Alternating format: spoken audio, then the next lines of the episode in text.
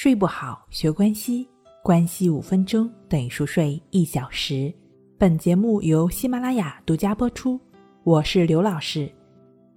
今天要分享的作品是《好睡眠瘦身两不误》，快听听睡眠达人是如何做到的。想要达到瘦身的目的呢，首先要养成良好的睡眠习惯，比如说戒烟戒酒。睡前呢不饱食，在睡前不做剧烈的运动等等。其次要有规律的睡眠时间，不能够放任自己某一天睡得多，某一天睡得少。为了避免睡眠时被打扰，可以在睡前将手机调成静音或者震动的模式。相比于尖锐的铃声，震动对于睡眠的打扰要轻得多。最后。要找到适合自己的最佳睡眠时间。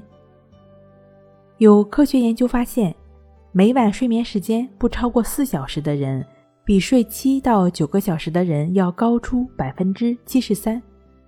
人在睡眠不足的时候，身体机能的运作会比较迟缓，生长激素分泌的降低和肌肉的萎缩会造成脂肪堆积。有些书上提倡。想要达到减肥的目的，每天一定要保持七个小时以上的睡眠。但并不是说睡得越多对减肥就越有效，关键是要看睡眠的质量，也就是深度睡眠。因为并不是所有人需要的睡眠时间都一样，有的人呢可能对睡眠的需求大一些，必须要睡够七个小时以上才会有精神。有的人呢，可能天生就是短睡者，睡几个小时就能精力充沛了。想要提高睡眠质量也不是难事。刚刚我们提到的良好的睡眠习惯，就是一个开始。另外呢，最好也能够养成规律的生活习惯。其次的话呢，通过简单的一些方法，比如说瑜伽、冥想或者关系法。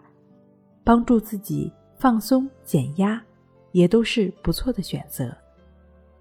睡不好学关西，关西五分钟等于熟睡一小时。